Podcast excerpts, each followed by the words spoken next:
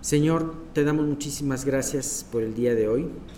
Te damos muchas gracias porque estamos aquí reunidos y habiendo cantado el himno, los himnos de entrada, Señor, pues estamos listos en nuestro corazón para poder escuchar de ti este salmo, para poder recordar y estudiarlo. Gracias, Padre, porque por este, esta hermosa colección de salmos que seguramente han de haber tenido también una música muy hermosa.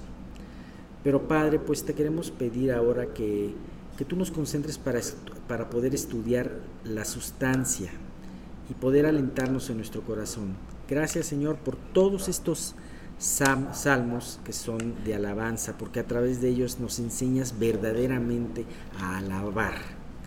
Gracias Padre por esto y, te queremos pedir que puedan llegar eh, pues los que no han llegado y los que no van a presentarse el día de hoy y sin embargo se, se conectan.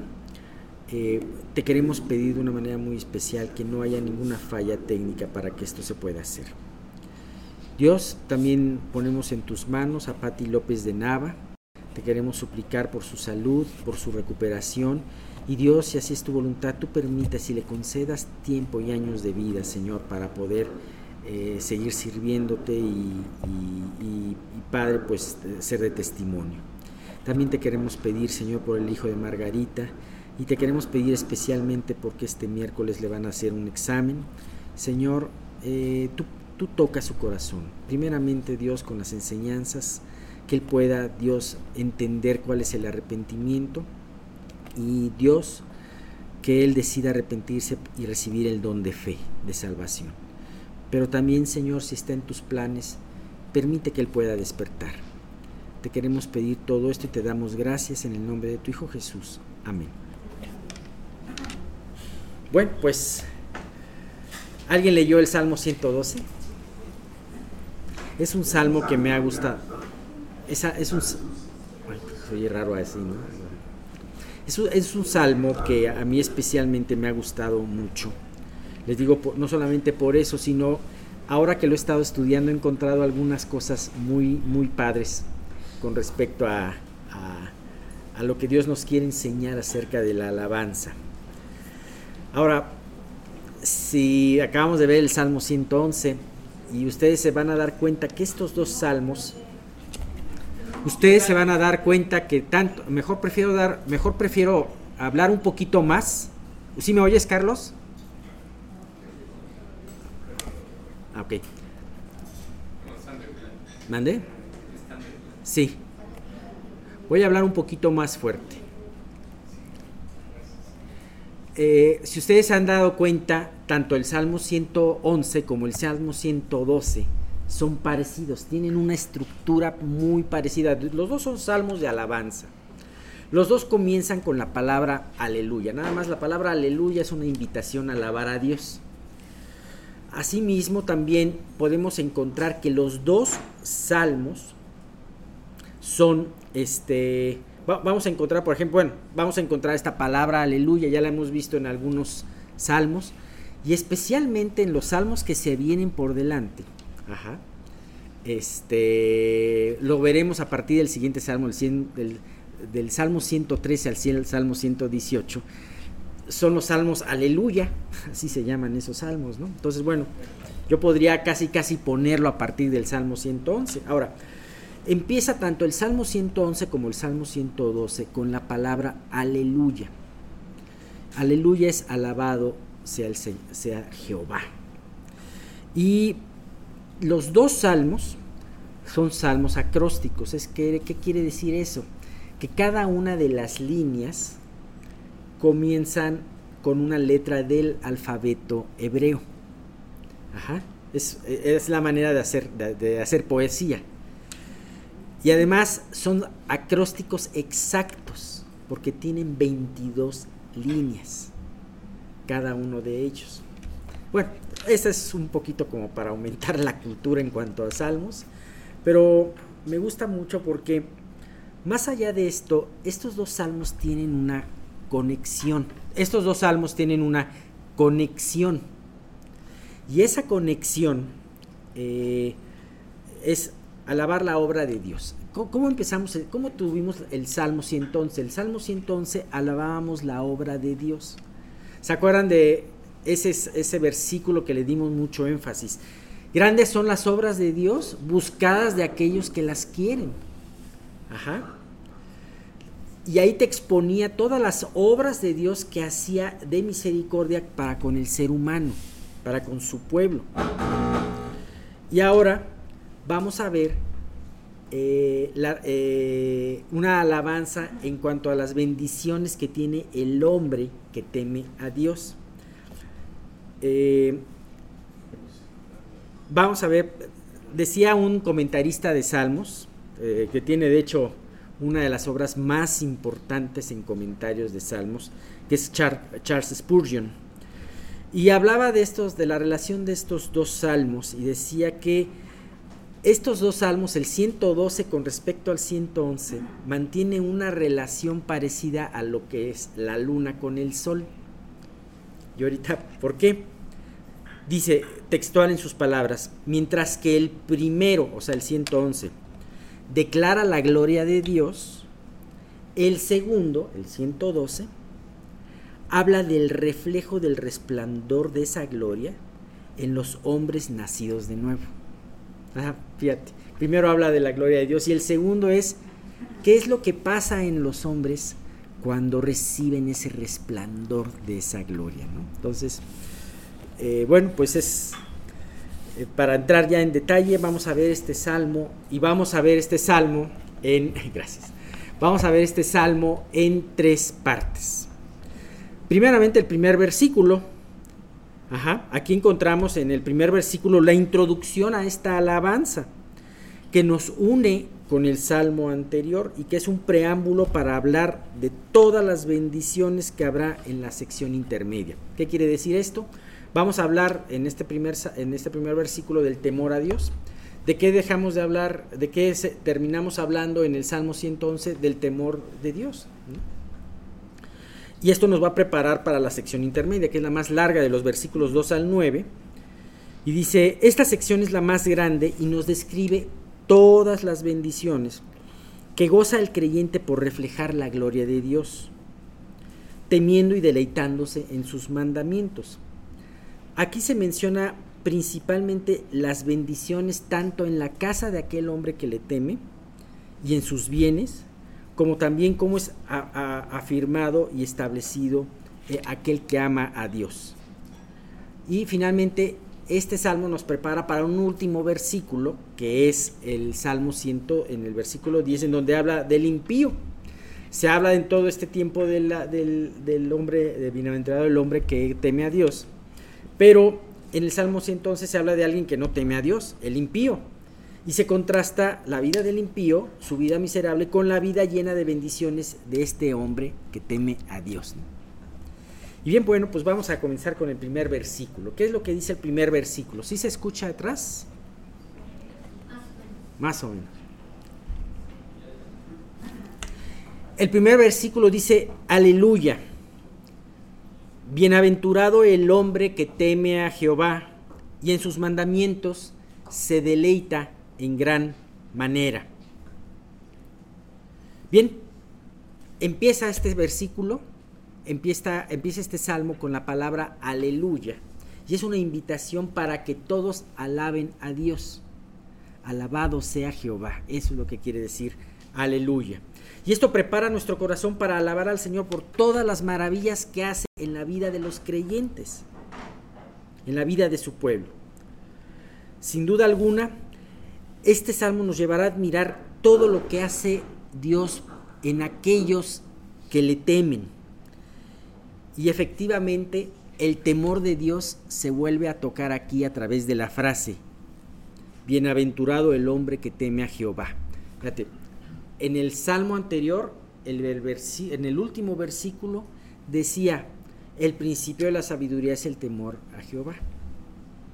Y hablaba también de eh, que el entendimiento tienen aquellos que siguen los mandamientos de Dios. Y este salmo comienza con esto. Bienaventurado el hombre que teme a Jehová. Y en sus mandamientos, también toca el punto de sus mandamientos, se deleita en gran manera. Esto, ahora, ¿por qué debemos de empezar a alabar a Dios? Ajá. Sí, ya, ya se oye. Dice, ¿por qué tenemos que empezar a alabar a Dios? Dice, bien es que me...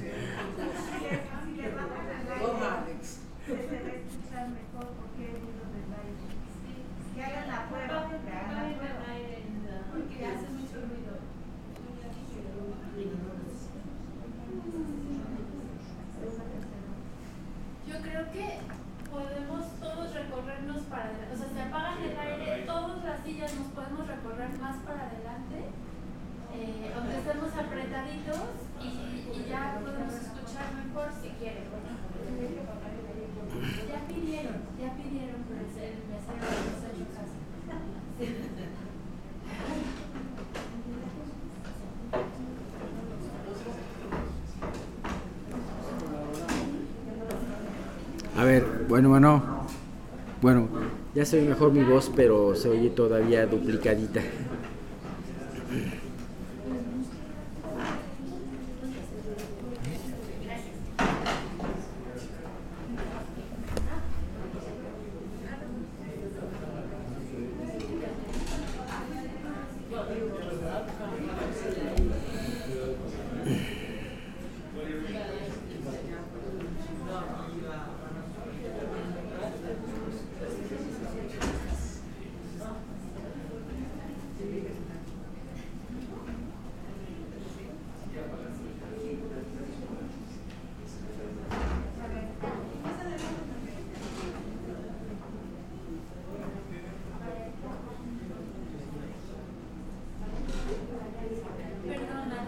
No, no, no está, digo, bueno, bueno, creo que ya, creo que ya se oye mejor.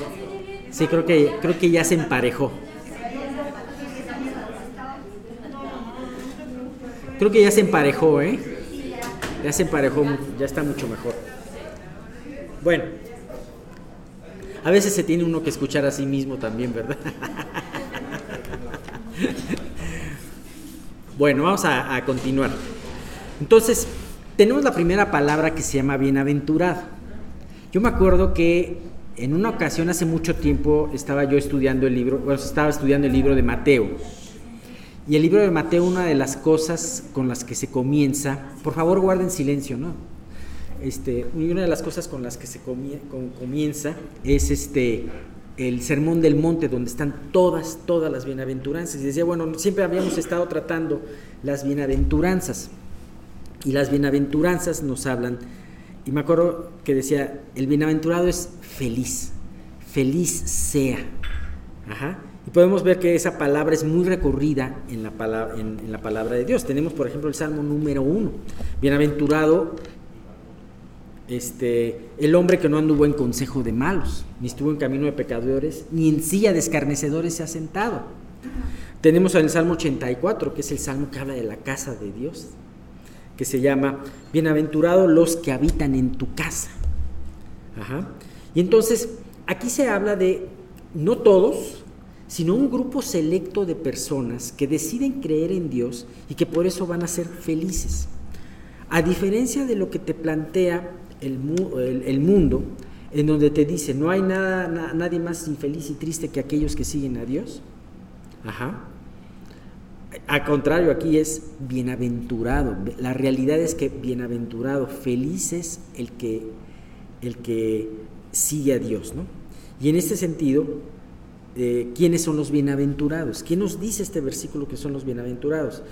Bienaventurado el hombre que guarde, que, el hombre que teme a Jehová y en sus mandamientos se deleita en gran manera. Dos cosas muy importantes. El que teme a Jehová.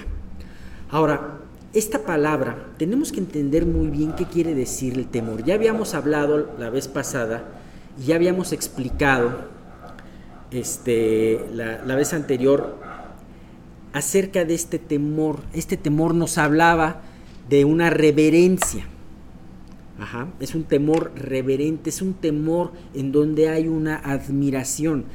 Si tú sabes de una persona que muy admirable, y estás eh, platicando con ella, muchas veces cuidas tus palabras, cuidas lo que dices, ajá, porque no estás con, la, con cualquier persona. Ahora, imagínate con Dios. Está la, está mi gemelo ahí hablando. Este, si quiere,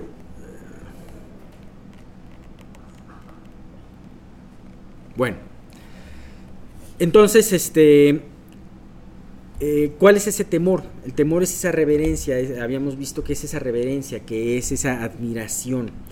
Es ese como miedo conveniente, una especie de miedo conveniente que nos lleva a, a, este, a seguir la voluntad de Dios. esa admiración, esa reverencia, ¿no?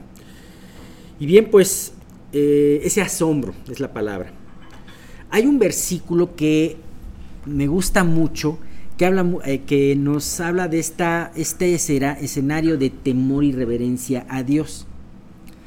Es en Habacuc 2.20, dice, mas Jehová está en su santo templo, calle delante de él toda la tierra. Dios está, está la presencia, calle delante de él toda la tierra. Ese mundo vociferante, ese mundo que muchas veces dice muchas cosas sin saber, sin pensar. Dios está hablando, calle delante de él. Está, no, es más, ni siquiera está hablando, está en su santo templo, está en su presencia. Ese versículo me gusta mucho porque eh, nos habla de ese temor de Dios. Ahora, ya vimos una explicación del temor de Dios. Ahora, vamos a ver que este temor de Dios, cuál es su naturaleza, cómo actúa en cada uno de nosotros, cómo Dios quiere trabajar. Bueno, ese es un temor que Él lo da. Y lo da específicamente a sus hijos, a los creyentes, pero también hemos, podemos ver situaciones en donde Dios utiliza aún ese temor y lo infunde en los incrédulos. Me impresiona esa vez, eh, en Génesis 35, 5 tenemos un ejemplo de esto en cuando los hijos de Jacob habían cometido ese asesinato eh, por vengar la, la, honra de, la deshonra de Digna, de, Dina, perdón. Y este y entonces eh, se hicieron abominables delante de todos los pueblos, ¿no? Y entonces ellos tenían que recorrer una distancia para ir a ofrecer sacrificios al Dios, al Dios que se le había parecido, a Betel, donde se le había parecido a a Jacob. Y aquí dice, cuando salieron, y salieron, y el terror de Dios estuvo sobre las ciudades que había en sus alrededores, y no persiguieron a los hijos de Jacob. Así que aquí Dios trajo un, temor a personas que aún no le conocían, A favor definitivamente de, para proteger a sus hijos, para proteger a su pueblo. Ahora, en el caso de sus hijos, en el caso de su pueblo, Dios también nos da un santo temor para que nosotros podamos vivir para Él y hacer su voluntad. Gracias al temor de Dios podemos vivir para Dios. ¿Qué es lo que nos dice Jeremías 32 del 39 al 41? Y les daré un corazón y un camino para que me teman perpetuamente, para que tengan bien ellos y sus hijos después de ellos y haré con ellos pacto eterno, que no me volveré atrás de hacerles bien y pondré mi temor en el corazón de ellos para que no se aparten de mí. Fíjate qué importante, el temor que pone Dios en el corazón para que no se aparten de él. Haciéndoles bien y los plantaré en esta tierra en verdad de todo mi corazón y de toda mi alma. Entonces es una forma en que Dios utiliza el temor. También lo utiliza para que el temor de Dios también sirve para que sus hijos se aparten del mal. Proverbios 3:7 dice, no seas sabio en tu propia opinión. Teme a Jehová y apártate del mal. También el temor de Dios nos lleva a caminar por el camino del bien o en caminos rectos. ¿Qué dice Proverbios 14:2?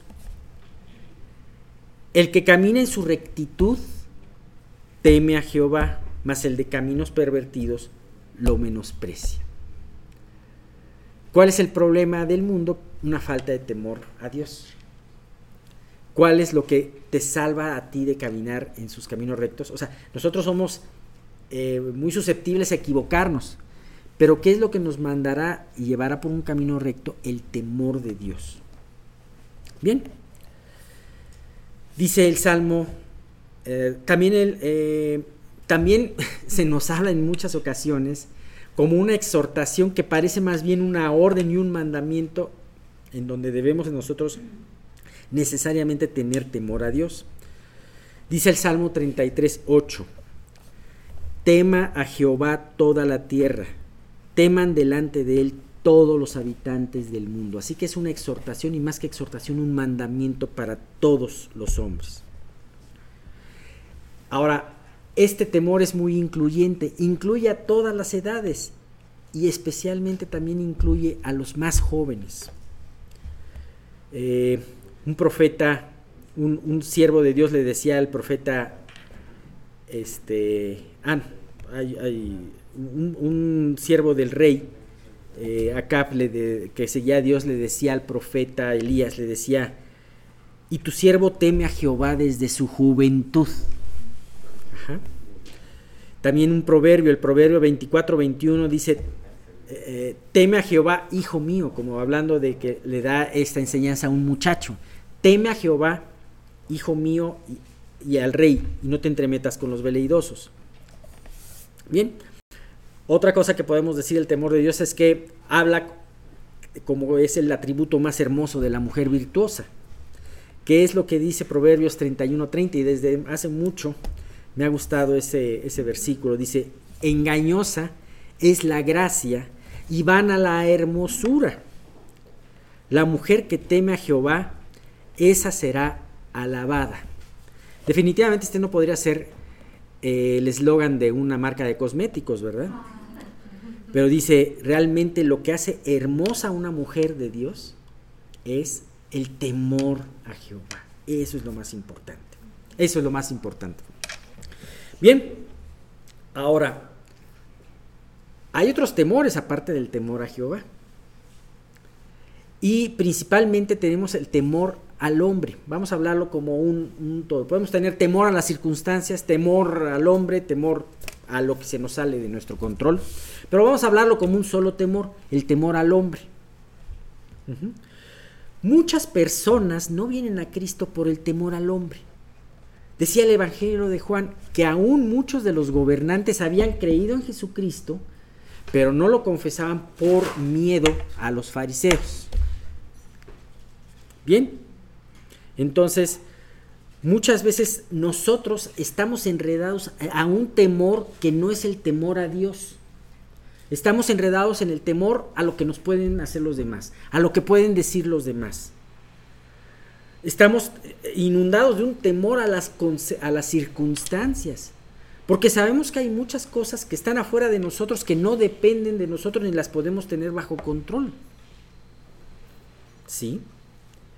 Así que si tú te descubres que estás teniendo más temor a todas esas cosas y poco temor a Dios, muchas veces estamos pasándonos el día tratando de resolver problemas por nosotros mismos y nos olvidamos de Dios.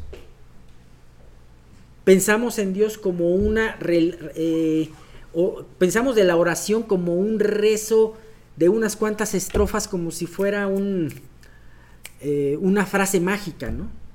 Y no el momento en donde pasamos un tiempo de intimidad con el Padre. Pensamos que leer la palabra es solamente es un requisito y no ese tiempo para meditar y, alimentarnos de lo que Él nos dice en la palabra.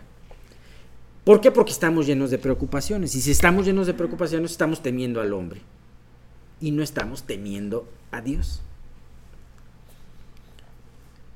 Este temor debe de traducirse en una confianza a Dios. De hecho, dice Proverbios, no, dice Salmos 115, 11, los que teméis a Jehová, confiad en Jehová, Él es vuestra ayuda y vuestro escudo. Jesús muchas veces a sus discípulos les decía, ¿por qué, ¿por qué temen?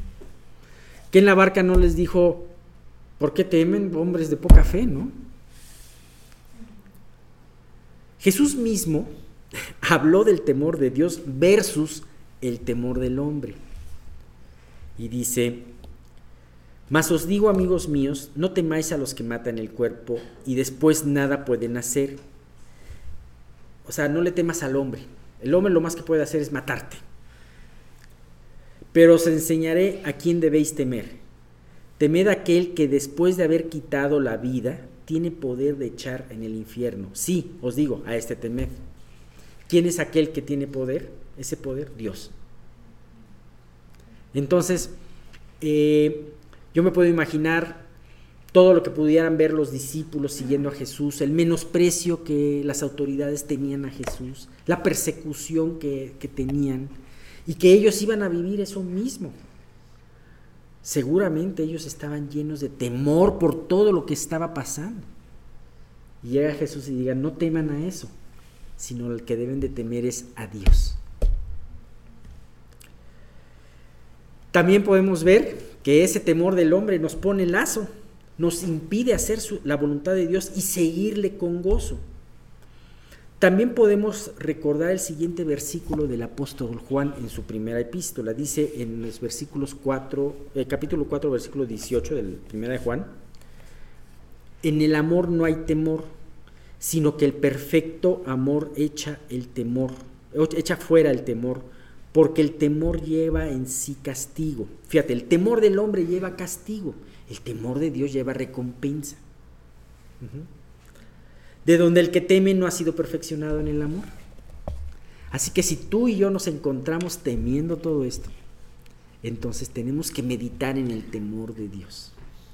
Tenemos que meditar y, pues esto nos va a llevar a, a, tener esa confianza en Dios. Los que teméis a Jehová, confiad en Él, decía el versículo que estábamos poniendo. ¿no? Ahora, podríamos decir muchas otras características de lo que es el temor de Dios. Sin embargo, lo que podemos, lo vamos a, lo, vamos a encauzar mejor a verlo específicamente en este primer versículo, qué es lo que pasa con aquel que teme a Dios. Aquel que teme a Dios también puede deleitarse en sus mandamientos. Igualmente, el mundo secular tiene una idea muy distinta, muy errónea de lo que es vivir para Dios y seguir su voluntad y seguir sus mandamientos. Se piensa que seguir a Dios es una vida triste y que, es una vida gris y que seguir sus mandamientos es, una, es algo por imposición, cuando es todo lo contrario. Verdaderamente la, verdad, la, la real, la tangible felicidad la puedes encontrar cuando tú le entregas tu corazón a Dios. Y eh, aunque tú estés padeciendo cosas, lo impresionante es que puedas experimentar un gozo por seguirle. ¿Y sabes qué? Los mandamientos de Dios y el meditar en sus enseñanzas y en sus ordenanzas va a ser algo dulce para ti. Dulce va a ser tu meditación. Dulce va a ser mi meditación en ti, dice otro salmo. Ajá, el Salmo 36, si más no me equivoco. Bien, pues ¿Y por qué dice, eh, primera de Juan dice, versículo 5, eh, capítulo 5, versículo 3 dice, pues este es el amor de, a Dios, que guardemos sus mandamientos y sus mandamientos no son gravosos.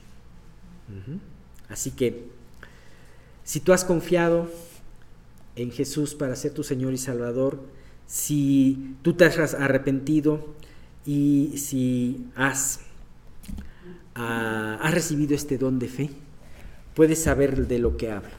Sus mandamientos no son gravosos, sino al contrario, son como esa miel y como la que destila el panal. Bien, pues vamos a seguir viendo, hablando y vamos a empezar hablando de estas bendiciones, eh, este, si Dios quiere, el próximo domingo. Eh, la verdad es que siempre que, bueno, siempre, ahora desde que he empezado a, compartir más estudios. Y me dice Miguel, digo, me lo dice con tiempo, ¿verdad? dice como dos semanas antes, oye, vas a, compartir. Ah, ok, perfecto, ¿no? Pues todo ese momento, la verdad es que me siento bastante, bastante nervioso. Pero más que nervios, me siento como niño todos los sábados, que, que voy a hablar el día siguiente. Ya saben, desde la mañana hasta la noche, cuando sigo trabajando en el mensaje, pues estoy atento a descubrir lo que, pues lo que Dios tiene que decirme. Y luego pasa que lo trabajo, pero cuando llega esa chispa en donde lo descubro, no veo la hora de compartirlo con ustedes. Espero que sientan lo mismo cuando ustedes lean su Biblia o cuando escuchen la palabra de Dios y que sientas que no puedes esperar apropiarlo, que necesitas adorar a Dios por lo que acabas de aprender y pedirle esta, esta oportunidad para compartirlo con alguien más. Cuando sé que voy a hablar con ustedes, tengo de hecho problemas para dormir, justamente el sábado por la noche, porque quiero expresarles lo que Dios me descubrió. Y es por esa misma razón que no puedo esperar hasta el domingo por la mañana. Entonces me levanto antes para repasar lo que tengo que decirles. No sé si les pase lo mismo a, Miguel, a Alex, ¿no? Eh, hoy, por ejemplo, bueno, desde la semana pasada, creo que así ha sido, ¿no? Ya saben, 3 de la mañana, ¿no? Y me despierto, ¿no? Y empiezo a repasar. Pero bueno, ahora en esta ocasión vamos a continuar con el estudio que creo que fue el 16 de abril. Ya saben que hay que recordar las cosas varias veces para aprenderlas sobre el capítulo 8 de, de Primera de Samuel. Y para este capítulo 8 de Primera Samuel, quiero, quiero que nos hagamos una, una pregunta rápida para refrescar justamente nuestros recuerdos. ¿Se acuerdan quiénes son los dos hombres a los que estudiábamos y que estaban justamente a la luz de Dios como poderosos intercesores de Israel en el antiguo pacto, justamente en el Antiguo Testamento? Si no lo recuerdo, ajá, palomita. Moisés era uno de ellos. Y hay un versículo que, que, leímos y justamente el título dice, la implacable ira de Dios contra Judá, en el libro de Jeremías. En el capítulo 15, en el versículo 1 dice, me dijo Jehová, si Moisés y Samuel se pusieran delante de mí, no estaría mi voluntad con este pueblo échalos de mi presencia y salgan. Sí, Samuel y Moisés, correcto. Como ya lo habíamos comentado, Samuel y Moisés tenían, tenían mucho en común. Una de esas, esas cosas en común era su amor, su devoción a Dios en el lugar de la oración, pero también en su amor y devoción a, su pueblo, a un pueblo que no era fiel a Dios. Se pararon a menudo a lo largo de sus ministerios justamente en esta brecha entre Dios y la oración en el filo mientras pastoreaban al pueblo de Dios. Y al igual que pues, las siguientes generaciones, ¿no? Estos hombres de oración sabían buscar a Dios por los descarriados, los rebeldes, los ingratos, y es decir, por todos nosotros, pero en esa generación.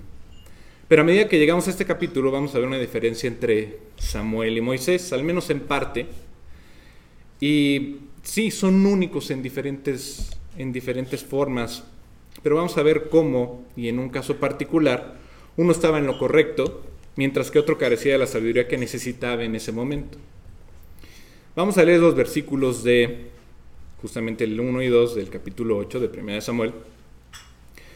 Y dice, aconteció que, habiendo Samuel envejecido, puso a sus hijos por jueces sobre Israel y el nombre de su hijo primogénito fue Joel, y el nombre del segundo Abías. Y eran jueces en Berseba.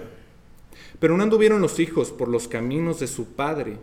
Antes se volvieron tras la avaricia, dejándose sobornar y pervirtiendo el derecho. Digo, empezamos con una sacudida importante en el estudio y, para mí es bastante fuerte, sobre todo pues, de mañana, ¿no? Antes de tocar el tema en concreto, me viene también esta siguiente pregunta. ¿Cuántos hijos tuvo Moisés? Ah, Estelita se la sabe, porque ayer estuvimos viendo eso. ¿Se acuerdan? Dos, justamente.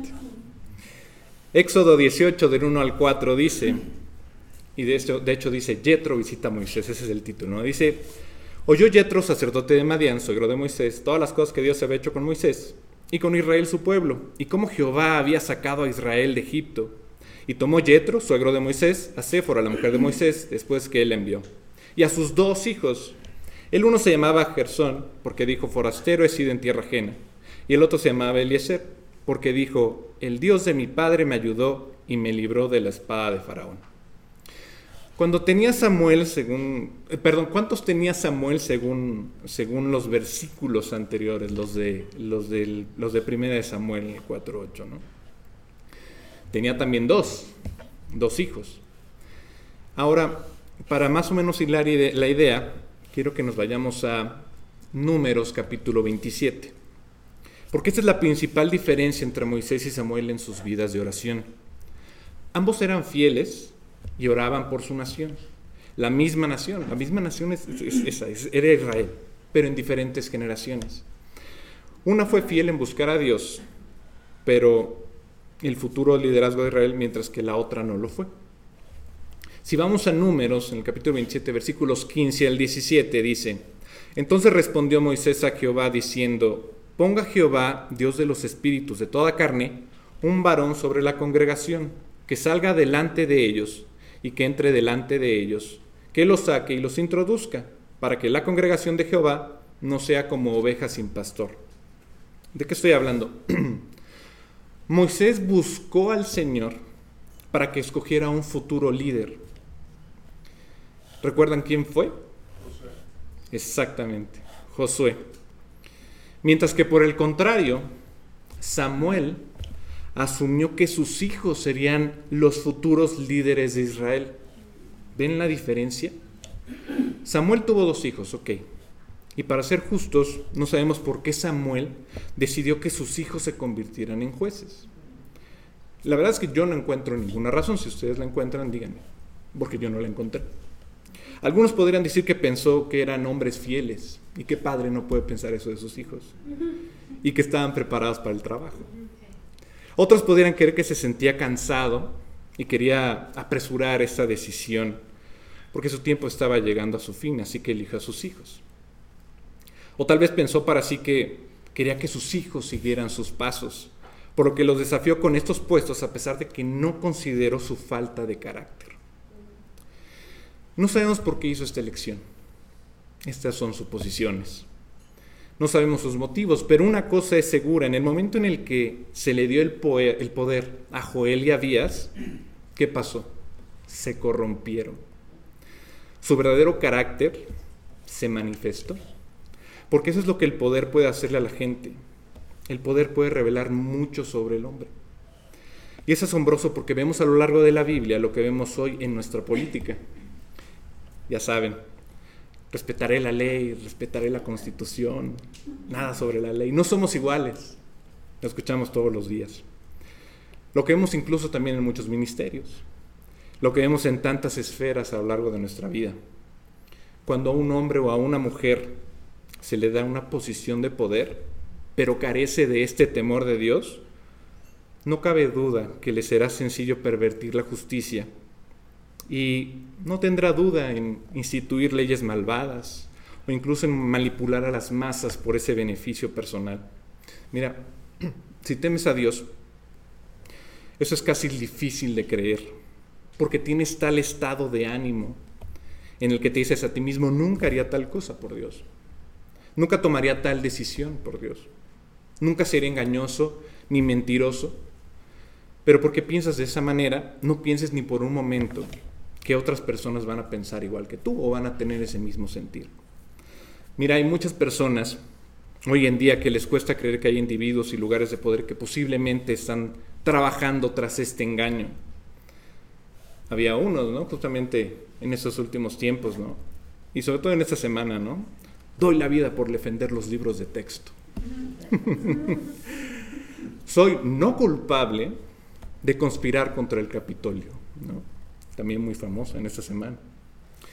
Y otra que, me parece bastante acertada es, claro que puedes entrar a la OTAN, nada más derrota a Rusia puedes entrar con gusto. Que estén en el lugar de querer pretender servir cuando en realidad están tratando de beneficiarse a sí mismos, incluso hasta el punto en que engañan y engañan no solamente a las personas, sino a uno mismo y más aún a la nación. Engañan al mundo. Si tienes alguna duda en tu mente de que hay personas hoy en día en que están en estos puestos de poder que no son capaces de eso, date cuenta que desde Génesis y hasta el Apocalipsis y en diferentes momentos de la historia, Dios ha probado que hay reyes y hay líderes que tienen una agenda que es operada por el espíritu del anticristo. Recordemos al faraón en Egipto, a los moabitas, a los monitas, edomitas, a los filisteos, amalequitas, a los romanos como el César, ¿no? De hecho, Nerón, el que quemó toda Roma, eh, su nombre es Nerón Nero Claudio César, ¿no? Otro César, que justamente fue el que mandó a, matar a, bueno, la persecución de los cristianos y, y, por él pasaron pues justamente Pedro y Pablo, ¿no? El mismo general Tito que destruyó Jerusalén, ¿no? Antes de ser emperador. Marcos 13, del 1 al 2 dice, saliendo Jesús del templo, le dijo a, a uno de sus discípulos, Maestro, mira qué piedras y qué edificios. Jesús respondiendo le dijo, ¿ves estos grandes edificios? No quedará piedra sobre piedra que no sea derribada. Ahí está. Podemos irnos más adelante. Hitler con el holocausto. 11 millones de personas, 6 millones de judíos, que es lo que más o menos calculan. Los países en coalición contra Israel también en la guerra de los seis días, que fue Egipto, Irak, Jordania, Siria. El hecho de que ames a Dios y le temas a Dios no significa que el presidente lo haga, aunque lo diga. No significa que el poder legislativo y judicial tampoco lo hagan. Significa que el futuro de nuestro mundo va a operar bajo este tipo de entendimiento, bajo este tipo de leyes, bajo este tipo de gobernantes. De hecho, va a girar en una dirección diferente. Hay una cita que seguro que has escuchado, que se conoce justamente eh, en el, léxico de, los abogados, ¿no? que se llama dictum de Acton, ¿no? que es el, dictamen de Lord Acton, ¿no? que era una persona que, escribió unas cartas a justamente el poder en, su época, que era el poder eclesiástico. Y les decía, todo poder tiene a corromper y el poder absoluto corrompe absolutamente. Si le das a un hombre o a una mujer que no temen a Dios este tipo de poder, se vuelven perversos, es, es claro. Y también en la iglesia, en la institución que es gobernada por Dios, también ocurre. Y quiero que miren los requisitos para, para, un pastor, para una persona que, que, guía a la iglesia de Dios. Y esos requisitos para ser, en la Biblia lo ponen como obispo, que obispo en griego significa, bueno, decía episcopos, ¿no? que literalmente es, es inspector. O para el diácono, que en griego es diáconos, en latín diáconos, que significa en realidad servidor. En Tito lo explica como ancianos y diáconos. Eh, les quiero leer la de, la de Timoteo, pero mejor me voy a la de Tito directamente para avanzar, para avanzar un poquito más. Dice, Tito 1 del 1 al, Bueno, vamos a leer, sí, del 1 al 16, digo. Aquí le voy a cortar tantito, si, si me lo permiten. Empezaba Pablo diciendo, Pablo, siervo de Dios y apóstol de Jesucristo, conforme a la fe de los escogidos de Dios y el conocimiento de la verdad, que es según la piedad. En la esperanza de la vida eterna, la cual Dios, que no miente, prometió desde antes del principio de los siglos y a su debido tiempo, manifestó su palabra por medio de la predicación que me fue encomendada por mandato de Dios nuestro Salvador. A Tito, verdadero hijo en la fe, Gracia, misericordia y paz de Dios Padre y del Señor Jesucristo, nuestro Salvador. Y después viene requisitos de ancianos y obispos. Por esta causa te dejé en Creta para que corrigieses los deficientes y establecieses ancianos en cada ciudad, así como yo te mandé. El que fuere irreprensible, marido de una sola mujer, y tenga hijos creyentes que no estén acusados de disolución ni de rebeldía, porque es necesario que el obispo sea irreprensible como administrador de Dios no soberbio, no iracundo, no dado al vino, no pendenciero, no codicioso de ganancias deshonestas, sino hospedador, amante de lo bueno, sobrio, justo, santo, dueño de sí mismo, retenedor de la palabra fiel, como tal ha sido enseñada, para que también pueda exhortar con sana enseñanza y convencer a los que contradicen. Básicamente, lo que cubre el currículum es carácter. Más que habilidad, más que recursos, más que carisma, lo principal es carácter. Porque incluso si tienes el don, incluso si tienes la personalidad, si no tienes el carácter, si no tienes la vocación, no durará mucho y, dañarás a otros por eso. Entonces, Dios busca el carácter. Y por alguna razón aquí, Samuel lo perdió. No hay incidentes registrados donde Samuel haya pecado gravemente en, la palabra, ¿no? Hay ninguno. Pero si comienzas a buscar, encuentras un versículo como el que te voy a leer. Y estoy seguro de que estarás de acuerdo en que Samuel cometió un error si lo ves desde este lado. Parece que no vio a Dios en este punto ciego de su vida. Ya sabes, si has manejado, hay un punto ciego que, no ves y de repente de ahí salen los coches, de ahí salen en las motocicletas, todos, todo sale de ahí, hasta un gato, ¿no? Todo, un perro, lo que sea, de ahí, justamente en ese punto ciego, ¿no? Pero ¿sabes por qué es importante darse cuenta de eso? Porque aunque es difícil de creer y, fuimos testigos de, en la palabra de que este hombre que hemos leído hasta este punto, él era sensible al Espíritu de Dios, caminaba en la presencia de Dios, pero por alguna razón en esta área se perdió, en este punto ciego. Y tal vez te va a llegar a sorprender, o como yo que sí me sorprendí cuando lo vi, y me sorprendí como, como diría la palabra, que, que, que llega hasta el tuétano, ¿no? Por una confrontación que implica no solamente que, se enfrenta aquí a, Samuel, sino también, y se los confieso, es personal. Y yo decía, ¿estaré listo para esto? Bueno, pues muy sencillo, hay que leerlo. ¿no? La conclusión a la que yo, yo llegué, y justamente la, la decía Alex, y, y, bueno, la vi con, con, Miguel minutos antes de empezar el estudio, es esa que, que los hombres y mujeres de Dios, ahí va la noticia, no son perfectos. Listo, ya, terminamos. Nos vemos el otro domingo, ¿no? no, lo siento, pero, pero que quieran ser perfectos. Aunque todos nosotros queramos ser perfectos, no lo vamos a conseguir en este mundo. Aunque estamos llamados a tomar decisiones en oración para evitar estos errores garrafales, no significa que en algún momento de nuestra vida no vamos a cometer errores. Es posible, y ahora sí, lo vas a ver en el siguiente versículo. Romanos 7:15 dice, porque lo que hago no lo entiendo, pues no hago lo que quiero, sino lo que aborrezco, eso hago.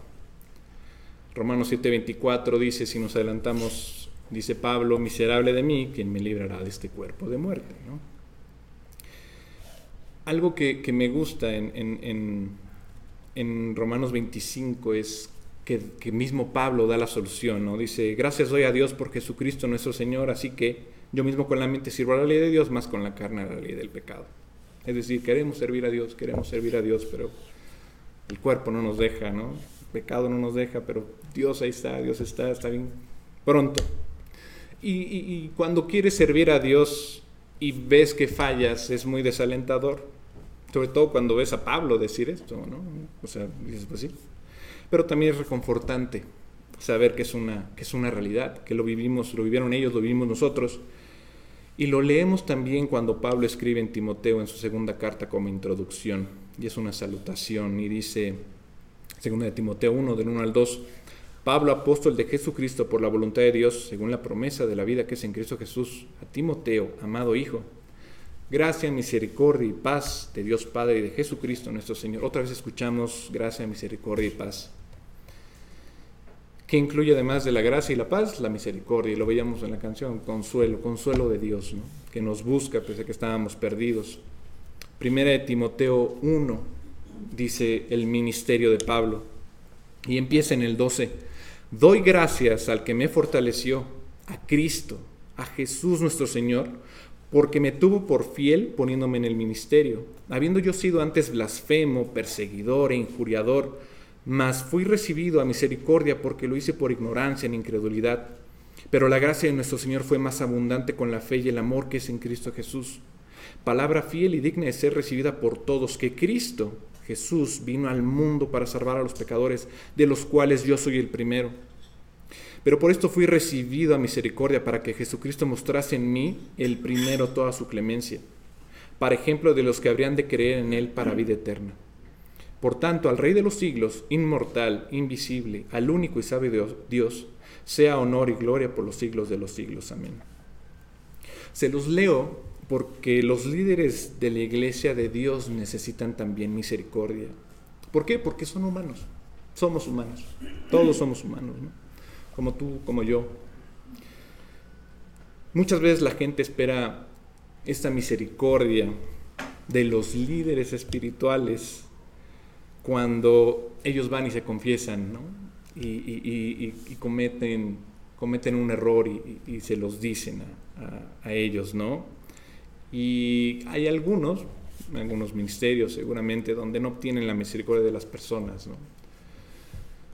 Pero hay otros en donde los mismos líderes de la iglesia igual, o sea, alguno tuvo un error, ok, sí, somos humanos, ¿no? pero no recibe la misma misericordia que Él da. Y esto lo leímos en el estudio pasado, cuando vimos el capítulo 7 de 1 Samuel, cuando Samuel oraba por Israel, e Israel oraba por él. Y Pablo lo explica bien aquí. Segunda de Corintios 1.11 dice, cooperando también vosotros a favor nuestro con la oración, para que por muchas personas sean dadas gracias a favor nuestro por el don concedido a nosotros por medio de muchos. Ahora bien, regresando con Samuel, está un hombre de Dios que profetizó cada palabra que habló y honró a Dios. Pero en este punto, por alguna razón, no lo hizo bien. Diría que es un error, pero ¿qué sucede cuando un hombre de Dios comete un error? ¿Qué sucede cuando un hombre de Dios no lo hace bien? Que no tuvo la sabiduría para tomar una decisión, que podría no solo haberse lastimado a sí mismo, sino que en este caso incluso lastimó a otros, lastimó a una nación. Bueno, primero se humilla y luego, si está en su poder, trata de resolverlo. A mí me recuerda a alguien, ¿no? Con, con, este ejemplo de Samuel con sus dos hijos. Y lo hemos estado repitiendo constantemente. De, de hecho, hace unos capítulos, y de hecho fue el mentor, básicamente, de Samuel. ¿Ya saben de quién hablo? De Elí. Elí con sus dos hijos también se corrompieron, si lo recuerdan. Pero Samuel hizo lo mismo que Elí. Entonces ahorita muchos me dirán, no, para nada, no, no, no hizo lo mismo, ¿no? Pero ¿cómo lo sabes? ¿Estuviste ahí? no, no es cierto. Vamos a verlo con la palabra. ¿Cómo sabes que Samuel lo hizo de una manera diferente? Alguna pista les voy a dar, yo creo. Aquellos que amamos justamente eh, Samuel, y se los digo porque fue con el primer estudio con el que empecé y me dijo Miguel, oye, este, ¿quieres hablar? ¿Quieres compartir? Sí, sí, sí. Oye, ¿con qué quieres empezar? Y eso fue hace como cuatro o cinco años. ¿no? digo, con primer Samuel. Ah, y desde ahí estamos, ¿no? Y dice, pero vamos a, echarle, vamos a echarle un vistazo, ¿no? Vamos a ver qué hizo Samuel con sus hijos. Vamos a ver. Primero Samuel, pero van a ir al capítulo 12. Y vamos a mirar los dos primeros versículos en capítulo 1 Samuel capítulo 12, versículos 1 y 2. Dijo Samuel a todo Israel, He aquí, yo he oído vuestra voz en todo cuanto me habéis dicho, yo os he puesto rey. Ahora pues, he aquí, vuestro rey va delante de vosotros. Yo ya soy viejo y lleno de canas pero mis hijos están con vosotros. Y yo he andado delante de vosotros desde mi juventud hasta este día. Ok, ¿qué pasa aquí? Esta frase que dice, mis hijos están con vosotros, es, es una parte sencilla, pero, pero me costó verla, ¿no? Dice, básicamente le está diciendo Samuel al pueblo, miren, me he dado cuenta de la falta de carácter de mis hijos. Y si vamos ahora de nuevo al capítulo 8, la gente se quejaba de ellos, así como se quejaban los hijos de Elí. Así como se quejaban de los hijos de Elí, perdón. Pero ¿qué hizo Samuel? Los removió de su posición, los removió de su, de su autoridad, los removió de ser sacerdotes. Ya están al nivel. Y creo que Samuel estaba actuando así porque él había eh, presenciado en carne propia, en sus mismos ojos, la vida de Eli.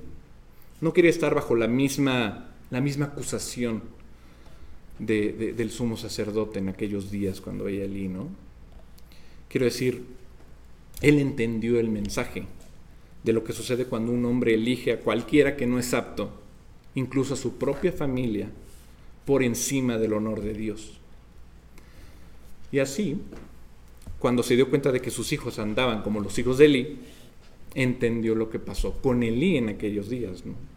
Y a su descendencia, y dijo, dijo Samuel, de ninguna manera, miren, me lavo las manos, los amo hijos, pero amo más a Dios. Están despedidos y se van a tener que ir de aquí, lo siento. Yo creo que es muy difícil decir eso. Y debemos admirar a Samuel porque le temía a Dios. Elí al parecer, y por lo que vimos, era, podemos inferir que podía ser un hombre, un padre tierno, y agradable, tal vez humilde, y no parecía el tipo agresivo, ¿no? ¿Se acuerdan que lo veíamos que era medio rechonchete tal vez? Bonachón. Pero no era el hombre de Dios para, el pueblo de Israel. En ese sentido, no no honró a Dios por encima de sus hijos. Y vinieron muchas cosas terribles cuando pasó eso. Perdieron la vida. Y como decía Alex, pues no temas al que, al que te quita la vida, sino teme a Dios, que te puede echar al infierno. ¿no? Pero este hombre sí lo hizo, Samuel. Les dijo a sus hijos, serán removidos de su lugar de liderazgo y van a estar entre la gente. Y Dios honró eso. No hubo juicio contra Samuel. Aunque inicialmente cometió un error, no hay un juicio sobre sus descendientes. Y así aprendimos que este hombre aprendió el error de los demás. ¿Por qué? Por la sabiduría. ¿Te acuerdan que lo estamos viendo? Lady Wisdom, que está por acá hablándonos. Bueno, pues desde aquí también lo podemos ver con Samuel.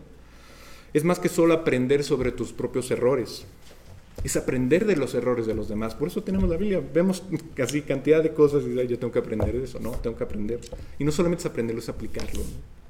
Proverbios 4.5 dice, y lo vimos la vez pasada, ahora sí lo vimos la semana pasada, adquiere sabiduría, adquiere inteligencia, no te olvides ni te apartes de las razones de mi boca, no la dejes ella te guardará, ámala y te conservará.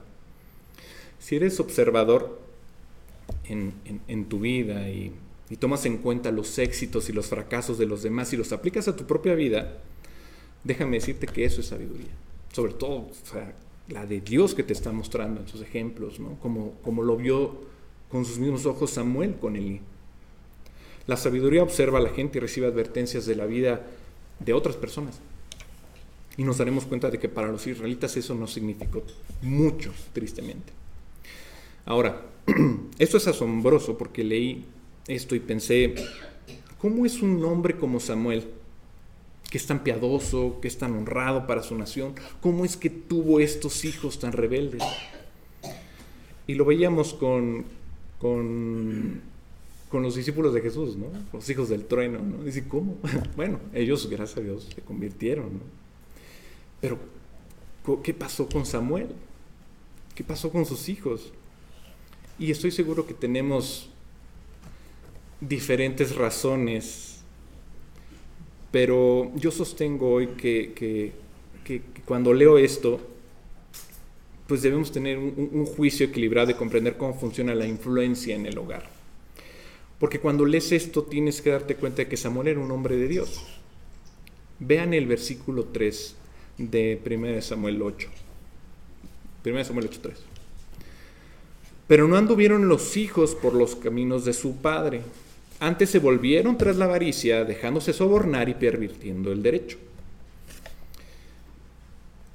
Samuel significa que, bueno, sí, significa que como, como sumo sacerdote, como, como profeta, estaba caminando con honor y dignidad y en el temor del Señor. Algunos dirían, bueno, Samuel era un ministro tan importante y ocupado que tal vez no tuvo el tiempo para sentarse con sus hijos, disipularlos y entrenarlos como era debido.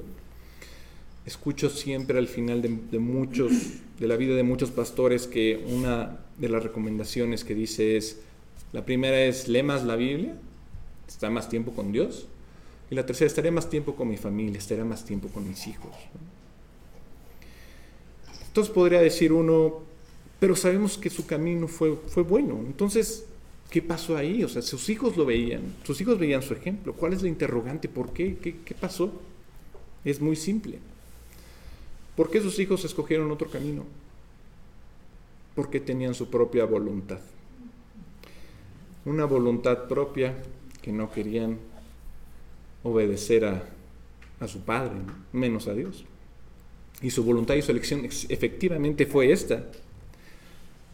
Papá teme a Dios, pero mira, yo no quiero temer a Dios. Así que voy a elegir mi propio camino.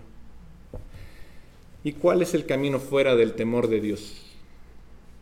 el camino del pecado, sin importar el ejemplo que sé que me has dado toda mi vida, Padre, con la casa de mis padres y estando ahí viendo cómo, cómo obedeces al Señor, mira, para mí no va a ser posible. Y en la vida, pues sí, lo vemos. Muchas veces los hijos no queremos seguir el camino de los padres, ¿no? Jeremías 17:9 dice, engañoso es el corazón más que todas las cosas y perverso. ¿Quién lo conocerá?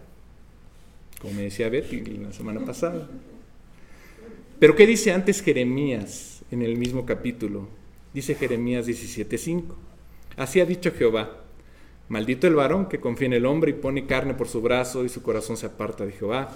Será como la retama en el desierto y no verá cuando viene el bien, sino que morará en, los sequedales, en el desierto, en tierra despoblada y deshabitada. Pero el 7 dice, y viene lo contrario, bendito el varón que confía en Jehová y cuya confianza es Jehová, porque será como el árbol plantado junto a las aguas, que junto a la corriente echará sus raíces y no verá cuando viene el calor, sino que su hoja estará verde y en el año de sequía no se fatigará ni dejará de dar fruto.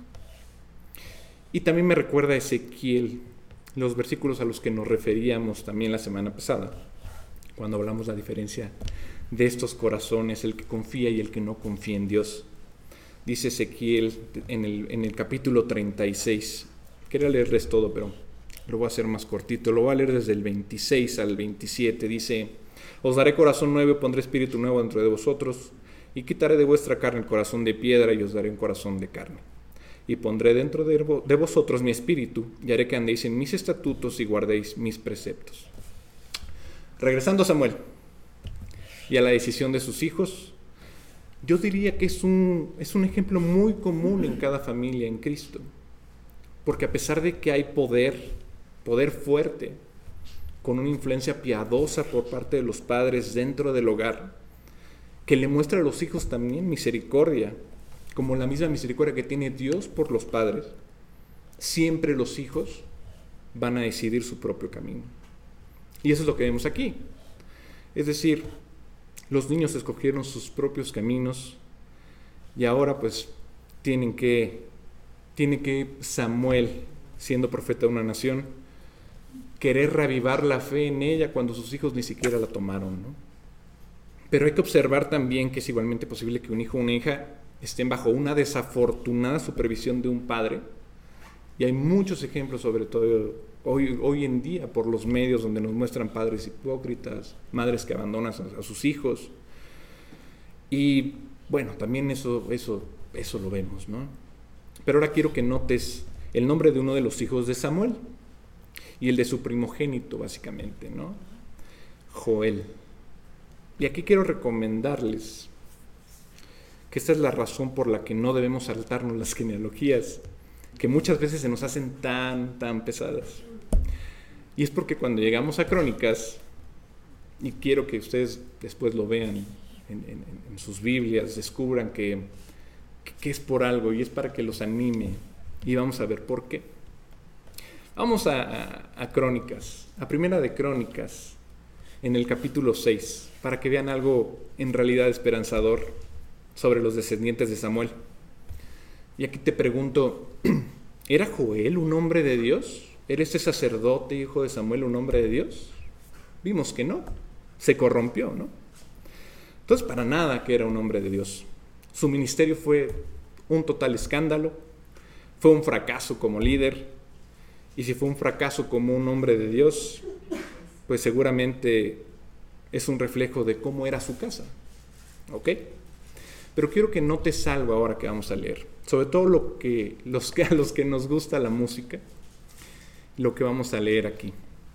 Primera de Crónicas, capítulo 6, versículos 31 al 32, dice, estos son los que David puso sobre el servicio de canto en la casa de Jehová después que el arca tuvo reposo, los cuales servían delante de la tienda del tabernáculo de reunión en el canto, hasta que Salomón edificó la casa de Jehová en Jerusalén. Después estuvieron en su ministerio según su costumbre. Así que ahora estamos a punto de obtener, varios nombres que eran líderes de adoración en el templo y que entraron a la casa de Dios y su trabajo de tiempo completo era adorar al Señor con cánticos e instrumentos. Te desplazas hacia abajo en el versículo 33 y miras en uno de los nombres. Dice el 33.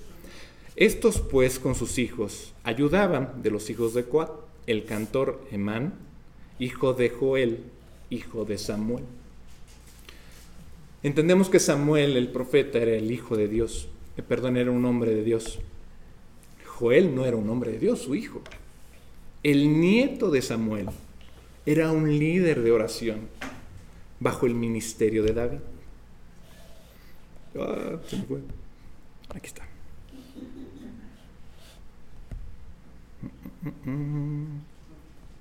Aquí está. Era el cantante. Otra vez. Aquí está.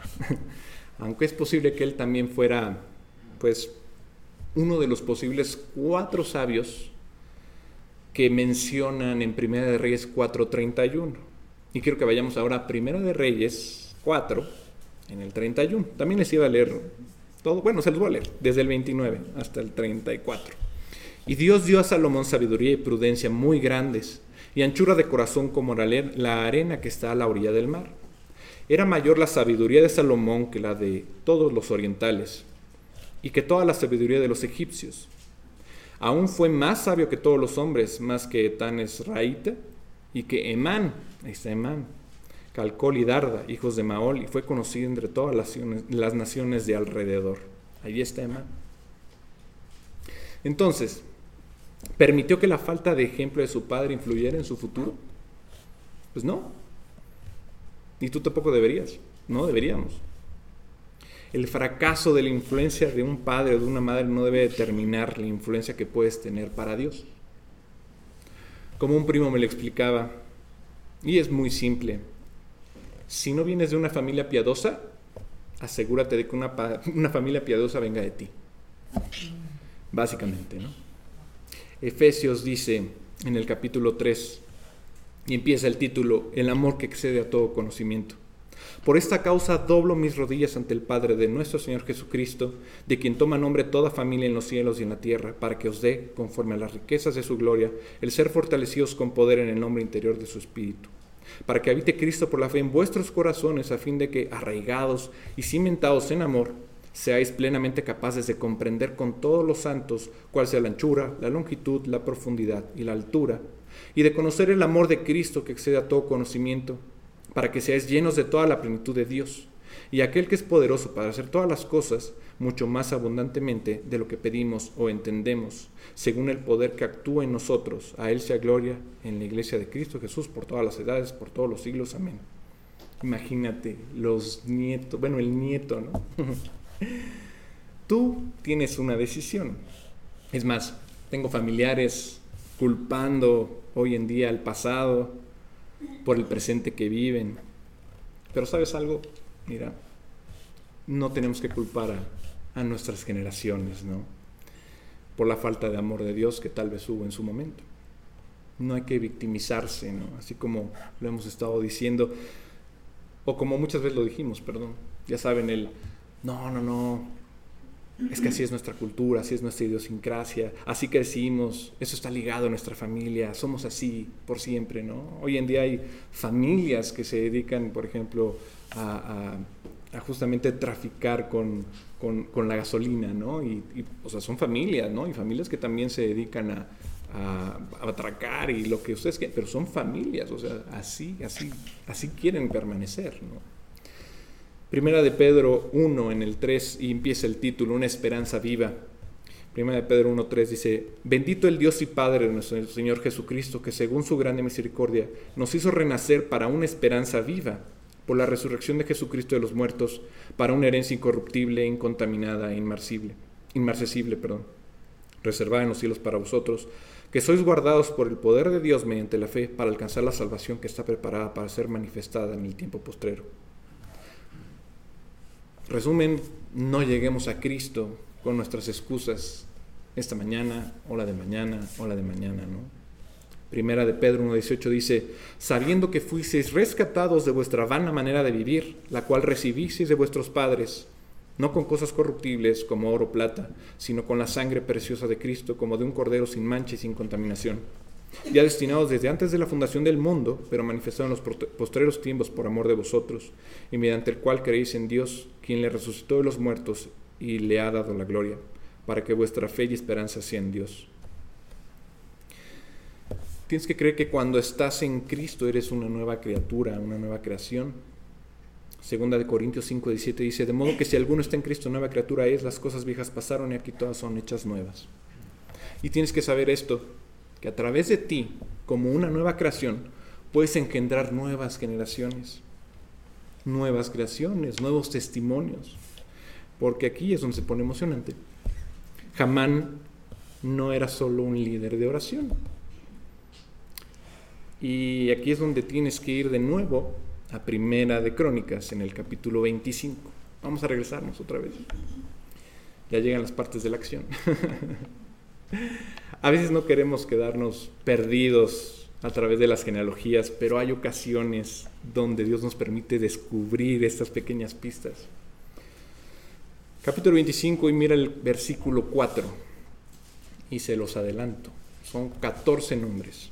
Dice, de los hijos de Emán, Buquías, Matanías, Susiel, Sebuel, Jeremot, Hananías, Hanani, Eliata, Gidalti, Romantieser, Josbecasa, Maloti, Jotir y Mahasiot. El versículo 5, vamos a leerlo, lo resumen.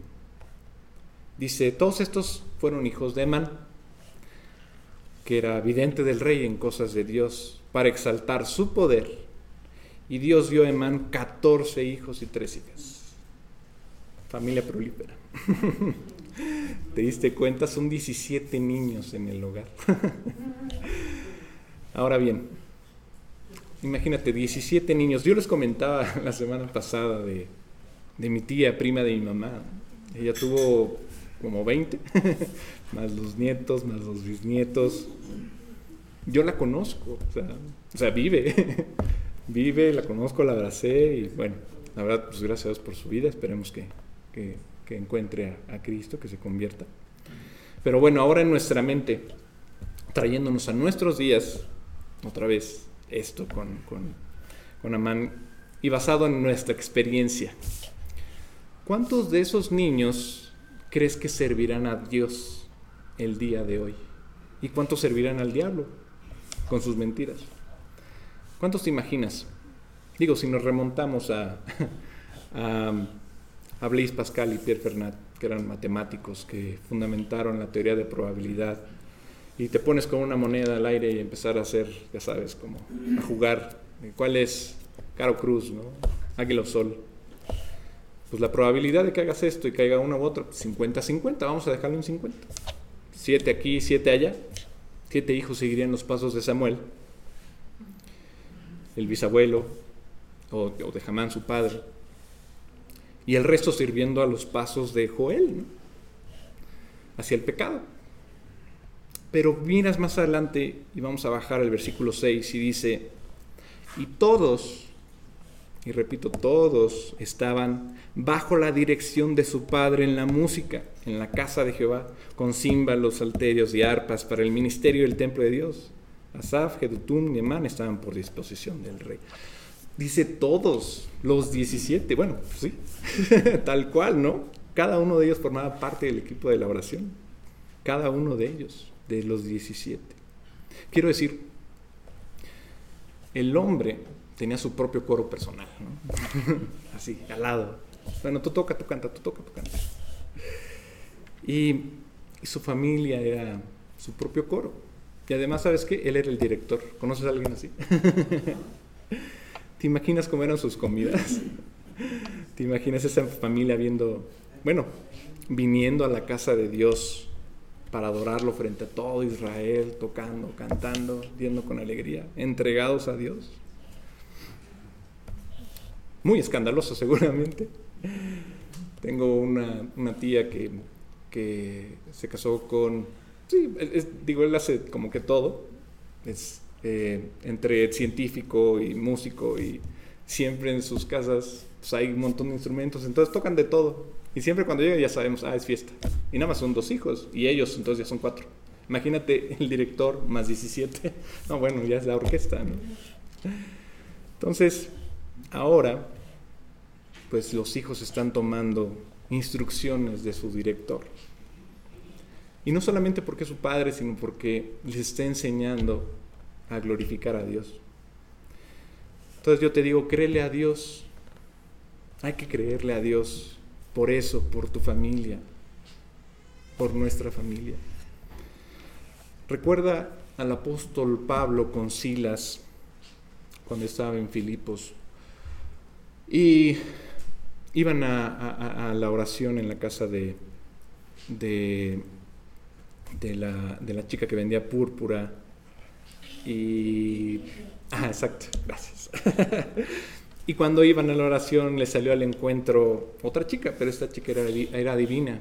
Y empezaba a gritar y decir, no, sí, son hijos de Dios. Bueno, Pablo se hartó y dijo, ¿qué es esto? Le quito el, el, el, espíritu de adivinación, ¿no? Entonces, pues ya cuando la chica fue con los jefes, pues dijo, oye, pues ya me quitaron esto, ya no sé adivinar. Ah, ¿cómo? Entonces no. Fueron con las autoridades, me dijeron, oye, estos cuates nos están quitando es nuestro sustento del día a día y nos están enseñando cosas que no son de aquí. Te pedimos por favor que, que hagas algo, autoridad. La autoridad fue y bueno, pues adivinen qué pasó, pues sí, se los llevaron a la cárcel, ¿no? Primero los azotaron, valga decir, los llevaron a la cárcel por alborotar a la ciudad, se supone. Pero bueno, sí, sí alborotaban, la verdad. Y, pero en buen sentido, porque era algo que, que, que tenían que escuchar todos, ¿no? Y hasta la fecha. Pero bueno, después de azotarlos, los llevan a un calabozo y no el calabozo de enfrente, hasta el último. Y justamente los pusieron en este cepo, ¿no? Ya sabes, las, las estructuras estas de madera que los ponen así y así, los pies, ¿no? Entonces no se pueden ni mover. Y bueno, pues ahí, justamente en Hechos 16, 25, quiero que lo leamos juntos, dice, pero a medianoche, orando Pablo y Silas, cantaban himnos a Dios y los presos los oían. Entonces sobrevino de repente un gran terremoto de tal manera que los cimientos de la cárcel se sacudían. Y al instante se abrieron todas las puertas y las cadenas de todos se soltaron, despertando el carcelero. Y viendo abiertas las puertas de la cárcel, sacó la espada y se iba a matar, pensando que los presos habían huido. Mas Pablo clamó a gran voz diciendo, no te hagas ningún mal, pues todos estamos aquí. Él entonces, pidiendo luz, se precipitó adentro y temblando se postró a los pies de Pablo y de Silas. Y sacándolos les dijo, señores, ¿qué debo hacer para ser salvo? Ellos dijeron, cree en el Señor Jesucristo y serás salvo tú y tu casa. Y le hablaron la palabra del Señor a él y a todos los que estaban en su casa. Y él, tomándolos en aquella misma hora de la noche, les lavó las heridas y enseguida se bautizó él con todos los suyos. Y llevándolos a su casa, les puso la mesa y se regocijó con toda su casa de haber creído a Dios. Hay que tenerle fe a Dios por nuestra familia. Hay que creerle a Dios para que tus hijos sirvan al Señor. Creo que cuando elijas seguir al Señor, no te asustes y pienses, ¿qué pasa si el mundo se los lleva? ¿Qué pasa si el mundo los seduce? ¿Qué pasa si se dejan influenciar por los amigos? Créele a Dios para que todos tus hijos crean en el Señor Jesucristo. La iglesia de Cristo necesita una nueva revelación de fe en el área de crear familias nuevamente. Los árabes lo aprendieron muy bien. Muchos tienen cuatro esposas, cinco esposas o más, ¿no? sacan bebés de aquí allá, y dos y tres, ¿cuántos tienes? Diez, acá quince, bueno, ahí compiten, ¿no? Y es, pues, alguna de estas religiones árabes es de la que más crece en el mundo, ¿no? Pero no creo que es por, por credo, por, porque creen, ¿no? Sino es por número, ¿no? Creciste en una familia eh, que es eh, religiosa. Como nosotros, bueno, en, mi, caso, ¿no? Crecí en una familia religiosa, pues ya eres de esa religión. Pero no es por eso, tiene que ser en el corazón. Tiene que ser por conversión. Ahí es por demografía. Y sin embargo se entiende que muchas parejas hoy en día también tengan miedo de engendrar más familia, de engendrar hijos. Traer, hijos a este mundo hoy en día, pues sí, o sea, te da miedo. Toda la corrupción que hay, o, que vemos, la corrupción siempre ha existido, ahora la vemos, ¿no? O sea, yo abro YouTube y de repente veo, pum, las noticias, pum, las noticias, tremendas las noticias, ¿no? Pero hay que mirarlo desde otra perspectiva. Míralo de la flecha en donde tú puedes ser aquel guerrero que tira las flechas y las disparas al mundo para el reino de Dios.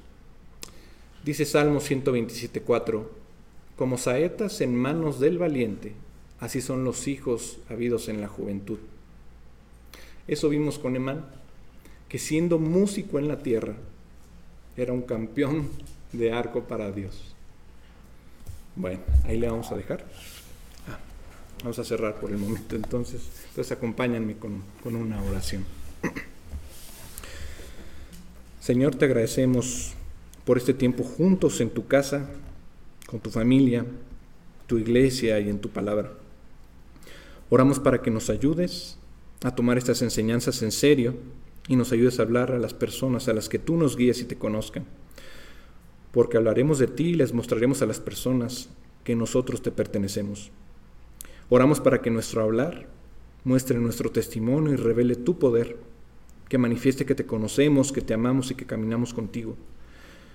Te agradecemos por el sacrificio que hiciste y te pedimos por las personas que no pudieron venir, por las que vean esta grabación y por la salud de toda la iglesia. Gracias en el nombre de Cristo por haber pagado por nosotros los pecados en la cruz. Te agradecemos que nos hayas buscado, te agradecemos que nos hayas recibido y te pedimos, Padre, por nuestros hermanos que no pudieron venir hoy, por los que necesitan también salud y te pedimos por nuestra familia, la familia de esta tierra que necesita de ti, que necesita conocerte.